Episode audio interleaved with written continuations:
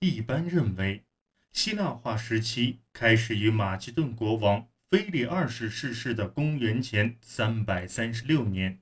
从公元前四世纪五十年代开始，在腓力二世的领导下，马其顿逐渐强大起来。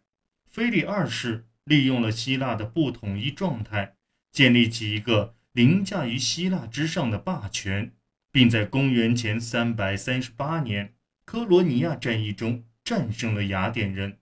而他的继任者亚历山大大帝则加强了对希腊的控制，并着手。征服波斯帝国。到公元前三百二十三年，亚历山大逝世时，马其顿王国的疆土从阿尔巴尼亚一直延伸至印度。随后的五十年内，亚历山大的继业者之间为了争夺领土而不断发生冲突。公元前二百七十六年，地中海地区被划分为三块领地，各自有各自的君主执政。安提柯王朝控制着包括希腊在内的马其顿地区，托勒密王朝统治着埃及，而塞琉西王朝则掌管着包括叙利亚、伊拉克、伊朗在内的地区。其中，马其顿是最迟建立起的王朝。安提柯二世在公元前277年才掌握了控制权。马其顿国王的腓力二世的征服影响深远。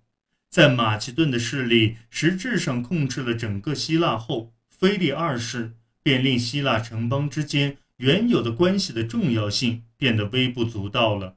因此，他的征服标志着城邦制衰败的开始。而城邦制自公元前八世纪时一直是希腊最重要的政治组织方式。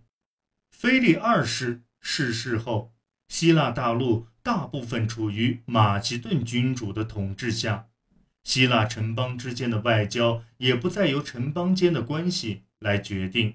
然而，另一种政治组织形式却日益突出，那就是城邦联盟。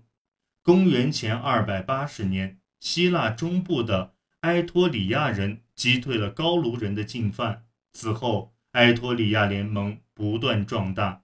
另一个马其顿。控制希腊构成威胁的是亚加亚联盟，它在公元前三世纪四十年代至公元前三世纪三十年代声势壮大，但是在公元前二百一十九年至公元前二百一十年，为了对抗埃托里亚联盟，亚加亚联盟不惜引狼入室，与马其顿结盟。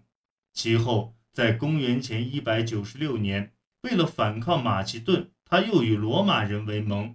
虽然公元前一百九十四年罗马人从希腊撤军，但在公元前一百四十九年，马其顿终于沦为罗马的一个行省。